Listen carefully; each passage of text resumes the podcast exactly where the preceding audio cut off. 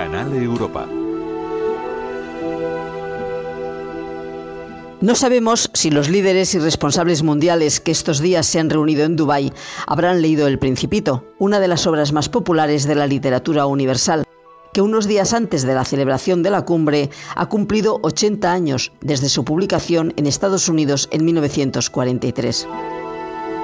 Creemos que esta obra del escritor francés Antoine de Saint-Exupéry podría haber sido su libro de cabecera antes, durante y después de la reunión. Casi seguro que la leyeron cuando eran pequeños. Por eso les vamos a recordar cómo pueden escuchar a este niño de rizos dorados que tiene un alma ecologista. Como él cuidaba por la supervivencia de su asteroide, los responsables políticos y la sociedad tienen la responsabilidad de cuidar el planeta que habitan. Érase una vez un principito que habitaba en un planeta apenas más grande que él. El principito cuidaba su asteroide, quitando los baobabs para evitar que echaran peligrosas raíces que lo partirían en pedazos.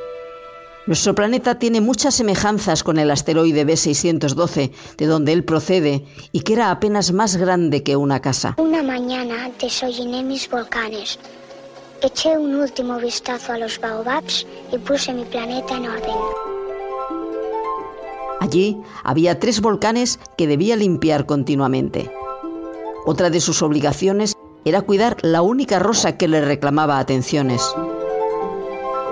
No se debe nunca escuchar a las flores, decía el joven viajero. Solo deben contemplarse y oler. La mía perfumaba mi planeta, pero yo no era capaz de alegrarme por ello. ¿Sabes que eres muy hermosa? Mm, Sí, lo sé. Y nacido en el mismo momento que el sol. ¿Te has dado cuenta? No. ¿Y tú sabes que eres muy egoísta? ¿Egoísta? En vez de pensar si necesito algo, estás ahí tranquilamente mirándome. Sin olvidar su estrecha relación con un zorro, que le recuerda continuamente que somos responsables para siempre de aquello que hemos domesticado. Este relato poético, aparentemente infantil, pero cargado de alegorías y simbolismos, se convirtió en uno de los libros favoritos de los adultos. Conozco un planeta en el que vive un señor muy colorado. Nunca ha olido una flor, nunca ha contemplado una estrella, nunca ha amado a nadie, nunca ha hecho otra cosa que sumas.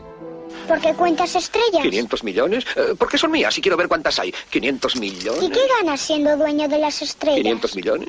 ¿Eso me convierte en un hombre rico? ¿Y de qué te sirve ser un hombre rico? Eh, Pues eh, no lo sé. ¿Cómo pueden ser tuyas las estrellas? Si encuentras un diamante que no pertenece a nadie, es tuyo. Si eres el primero en tener una idea genial, es tuya. Y a mí se me ha ocurrido la idea de poseer las estrellas. El viajero del espacio nos recuerda que para aquellos que observan con tranquilidad y sin prisas, las estrellas son guías, pero para otros solo son pequeñas lucecitas. Durante su viaje conoció a un geógrafo que le dijo que visitara la Tierra porque era un planeta muy interesante.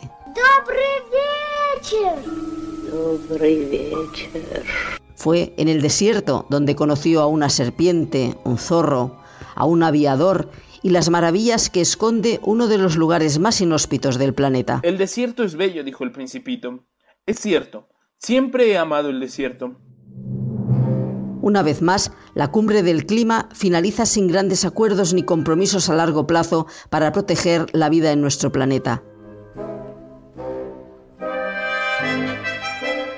Pero un año más sería un buen momento para que todos releamos la visión ecologista de este personaje de la literatura universal que sigue tan vigente como hace 80 años. Se publicó por primera vez en medio de una guerra atroz y global que implicó a todos los países del mundo y ocho décadas después continuamos repitiendo errores similares.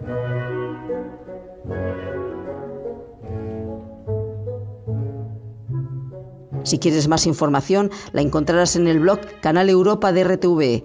Ángela Gonzalo del Moral, Radio 5, Todo Noticias.